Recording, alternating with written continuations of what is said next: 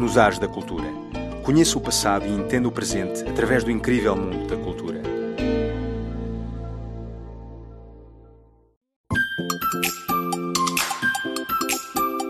Olá, caro ouvinte, seja bem-vindo ao programa Nos Ares da Cultura. Sou seu amigo Carlos, aqui no estúdio.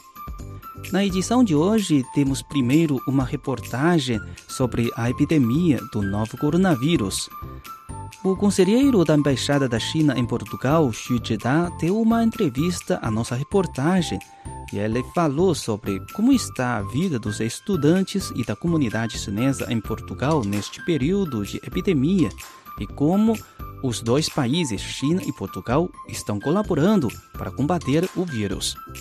Depois, vamos para a região autônoma da Mongólia Interior, no norte da China, para conhecer os trajes tradicionais e coloridos das campinas da região. Bom, caro ouvinte, o nosso programa de hoje começa já já.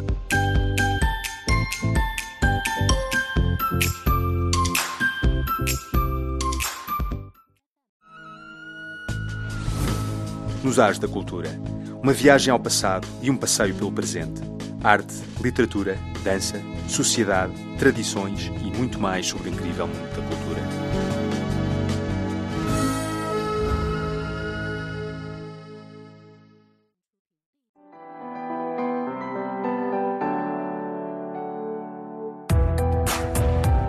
No final de fevereiro deste ano, a epidemia do novo coronavírus começou a espalhar-se pela Europa.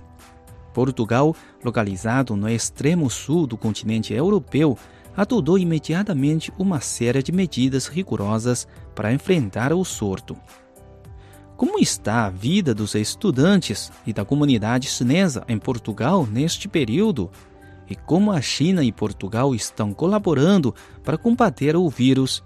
Sobre estas dúvidas, o conselheiro da Embaixada da China em Portugal, Xu Zhida, deu uma entrevista. Ouça a seguir a nossa reportagem.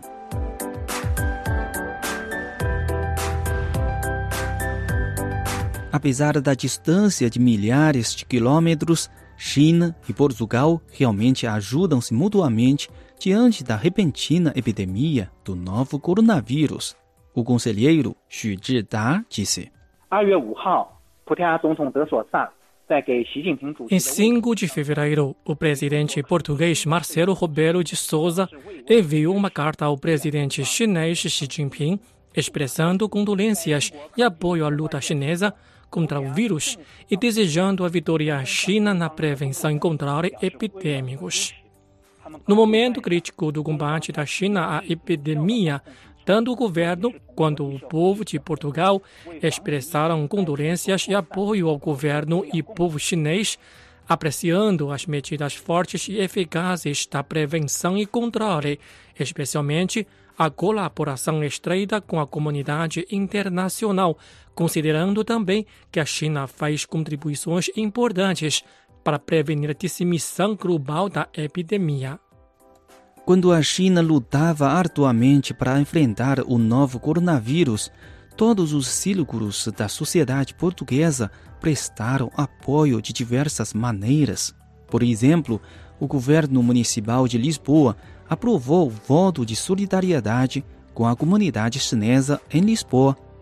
Foi postado uma enorme faixa escrita com caracteres chineses Força China, estamos juntos no estádio do jogo entre os times de Benfica e Praga, da Primeira Liga de Futebol. Além disso, a sociedade portuguesa ofereceu apoio a Wuhan e à China por meio de doações de materiais, ligações e e-mails. No início de março, Portugal relatou o primeiro caso confirmado do novo coronavírus e a epidemia se espalhou posteriormente. Em meados do mesmo mês, Portugal declarou estado de emergência.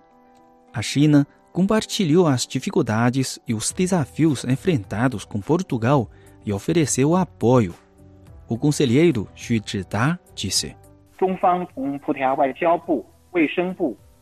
a parte chinesa mantém uma estreita comunicação com o Ministério das Relações Exteriores, o Ministério da Saúde e outros departamentos relacionados de Portugal para estabelecer um mecanismo regular de notificação de informações sobre a epidemia e fortalecer a cooperação de políticas. A nossa embaixada oferece oportunamente à parte portuguesa um manual de experiência na prevenção e controle da epidemia da China e dados da base de conhecimento.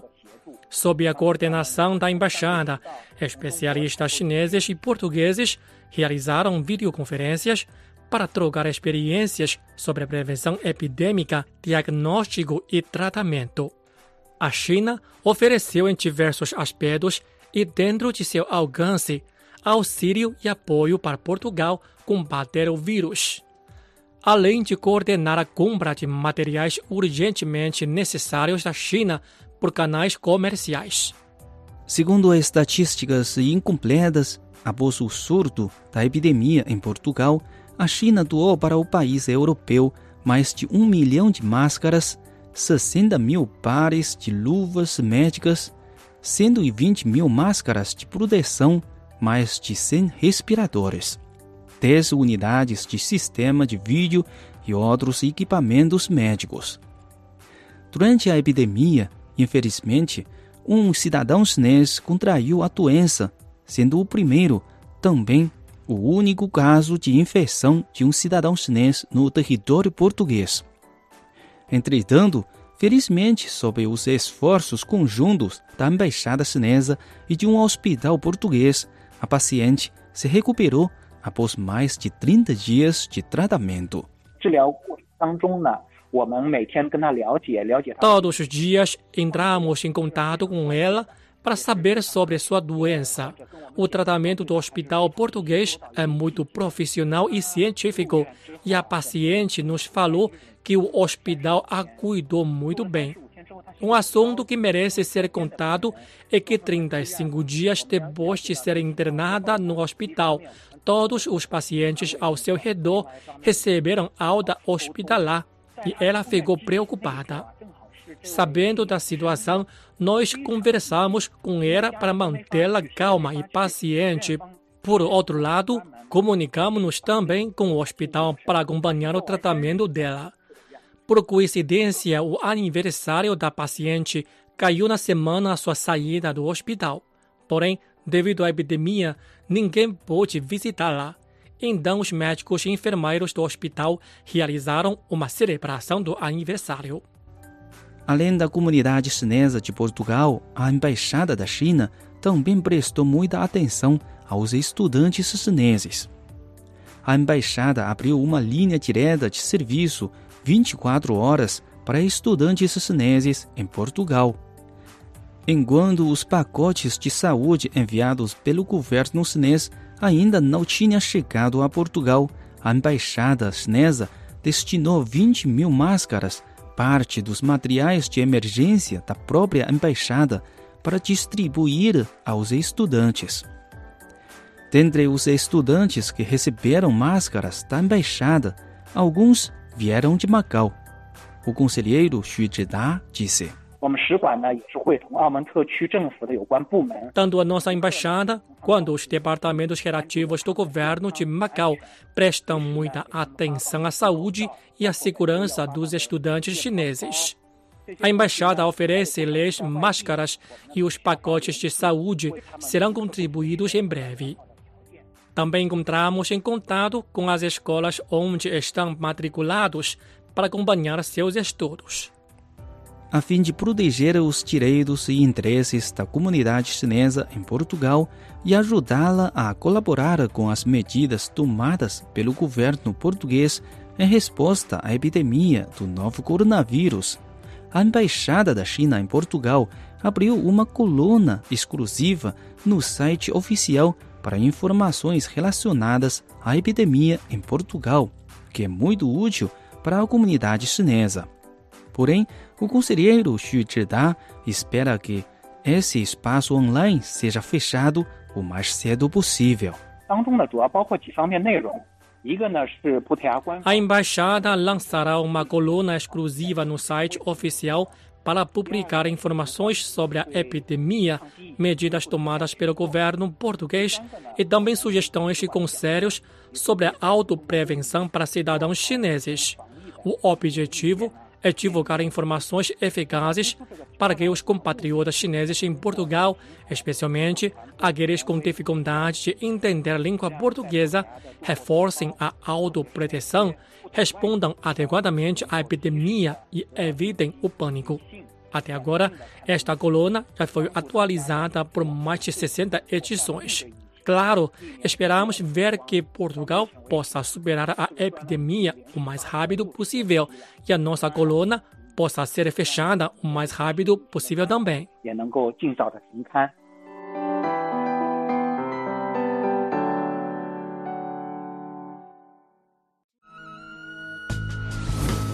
Nos Ars da Cultura.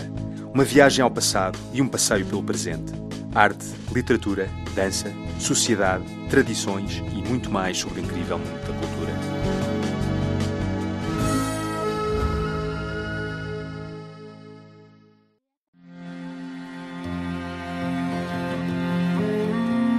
Os trajes tradicionais mongóis remontam ao Paleolítico e com o tempo evoluíram para incluir mandos, podas, cintos, chapéus e joias como acessórios coloridos. Os trajes mostram desenhos dos belos cenários das campinas do norte da China, um reflexo da sabedoria e do gosto estético do povo mongol e uma expressão de sua espontaneidade e mente aberta. Os mongóis são um povo nômade tradicional distribuído pelo leste da Ásia. Na China, são uma das minorias étnicas que habitam as vastas campinas da região autônoma da Mongólia Interior, no norte da China. Sob céus azuis e nuvens brancas, os cavalos a galope e os carneiros brancos das exuberantes campinas são uma imagem típica da Mongólia Interior. As características dos mongóis estão muito bem refletidas em suas vestes tradicionais. Segundo dados arqueológicos, as roupas mongóis se originaram das roupas dos antigos nômades chineses do norte. Ao longo do tempo, elas evoluíram e passaram a incluir itens como bodas, cintos, chapéus e joias. Esse tipo de vestimenta tem muito a ver com o estilo de vida nômade da estepe do norte, de baixas temperaturas e condições de clima muitas vezes adversas. Isso exige ser capaz de suportar as inclemências do tempo e andar com trajes suficientemente confortáveis para montar a cavalo. Fazem parte essencial da vestimenta itens acrescentados posteriormente, como mandos, coletes, chapéus e podas de couro. Embora as diversas tribos mongóis tenham seus próprios estilos de roupa característicos e coloridos, que refletem bem as peculiaridades de seu ambiente natural, seu status econômico e seus hábitos de vida, os estilos das vestimentas mongóis, de modo geral, são basicamente iguais para homens e mulheres. A preferência pelas cores vivas, pois alega-se que fazem as pessoas se sentirem felizes. Os mandos são todos amarrados na frente e à direita e têm muitos botões. As barras das peças de roupa são portadas com seda dourada ou prateada. As roupas masculinas, geralmente azuis e marrons, quase sempre têm golas amplas e mangas largas. E as das mulheres são ainda mais coloridas, com forte presença de vermelho vivo, cor-de-rosa, verde e azul céu. De acordo com a tradição mongol, as mulheres casadas usam roupas diferentes das solteiras e, com frequência, usam também coletes de estilos diferentes. Além dos mandos, As podas são também um adereço típico dos trajes mongóis. Adequadas para cavalgar, protegem as pernas e tornam mais fácil para o cavaleiro ou amazona colocar os pés nos estribos. Ao andar pelas campinas, as podas oferecem proteção contra o vento e a areia. No inverno, são quentes. Portanto, os habitantes da região de todas as idades gostam de andar de podas. Há basicamente três tipos de podas mongóis: de couro, de tecido e de feltro. As podas tradicionais mongóis são de confecção caseira poucas pessoas compram podas nos mercados. As de couro podem ser de couro bovino, de cavalo ou de carneiro, e são duráveis, impermeáveis e quentes, com desenhos elaborados. São produzidas em diversos estilos, com ponteiras enroladas para cima, meio viradas com sola plana, pondudas ou arredondadas por meio de técnicas especiais, padrões ornamentais são costurados, colados em sua parte externa. As podas de tecido geralmente vão até o tornozelo e são mais leves e maleáveis. Costumam ter bordados com padrões refinados e são muito apreciadas pelas mulheres mongóis. As de feltro são feitas de lã ou pelos de camelo e oferecem boa proteção nos invernos mais rigorosos.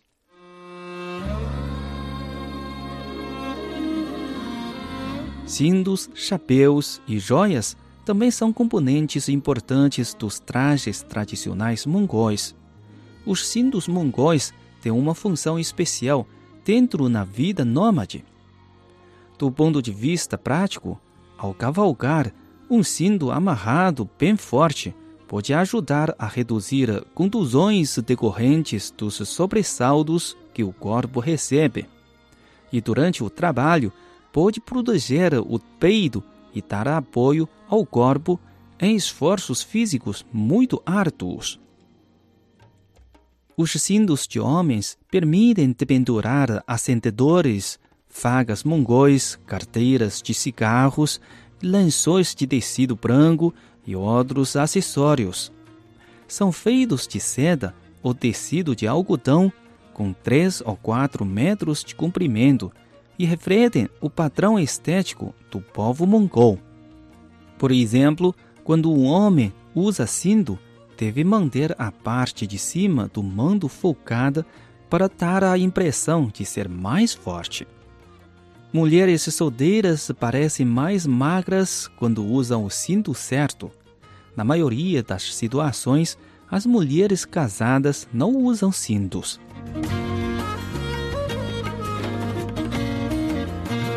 Joias e chapéus também fazem parte dos trajes tradicionais mongóis.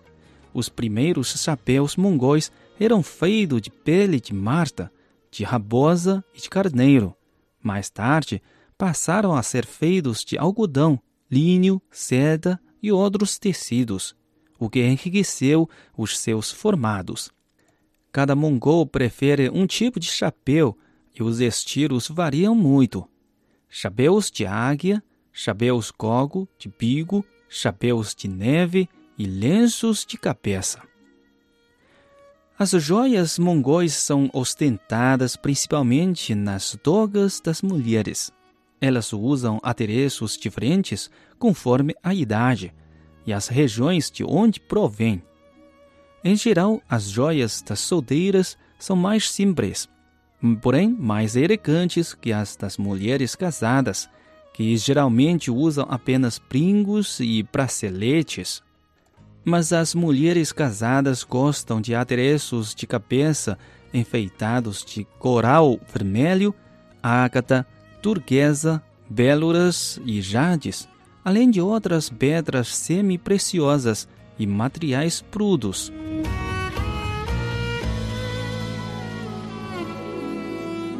Os mongóis dão muita importância à roupa. Para eles, uma roupa limpa e adequada mostra respeito por si mesmo e pelos outros.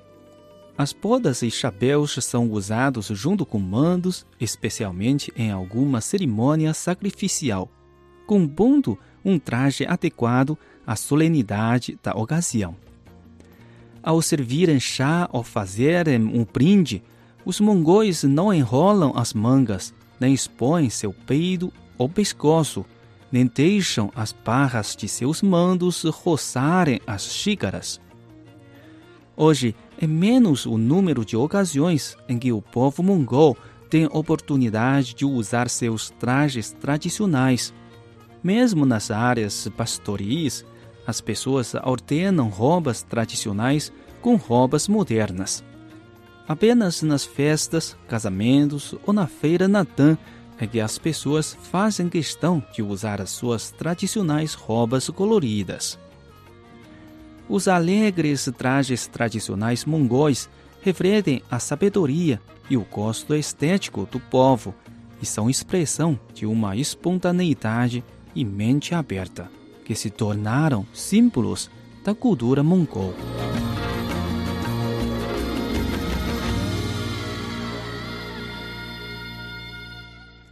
No final do programa, temos ainda algumas notícias culturais. O Museu do Palácio da China, também conhecido como Cidade Proibida, começou a receber mais visitantes a partir do dia 12 de maio, com seu limite diário no número de visitantes aumentando de 5 mil para 8 mil. Os visitantes precisam fazer a reserva online, usar máscaras faciais e ter suas temperaturas corporais verificadas antes da entrada. O Museu do Palácio reabriu parcialmente no 1 de maio, o primeiro dia do feriado de cinco dias do Dia dos Trabalhadores da China, depois de ter ficado fechado desde 25 de janeiro para conter a propagação do novo coronavírus. O ano de 2020 marca os 600 anos da Cidade Proibida. O Museu do Palácio foi construído na base do antigo Complexo Imperial em 1925. A Biblioteca Nacional da China também reabriu a partir de 12 de maio para um limite diário de 1.200 visitantes. Os visitantes precisam fazer reserva através do aplicativo de rede social WeChat ou telefonemas. Eles terão de apresentar seus códigos de reserva e códigos de saúde pessoal e medir a temperatura na entrada. Durante a visita, os visitantes precisam usar máscaras e manter uma distância de pelo menos um metro entre si.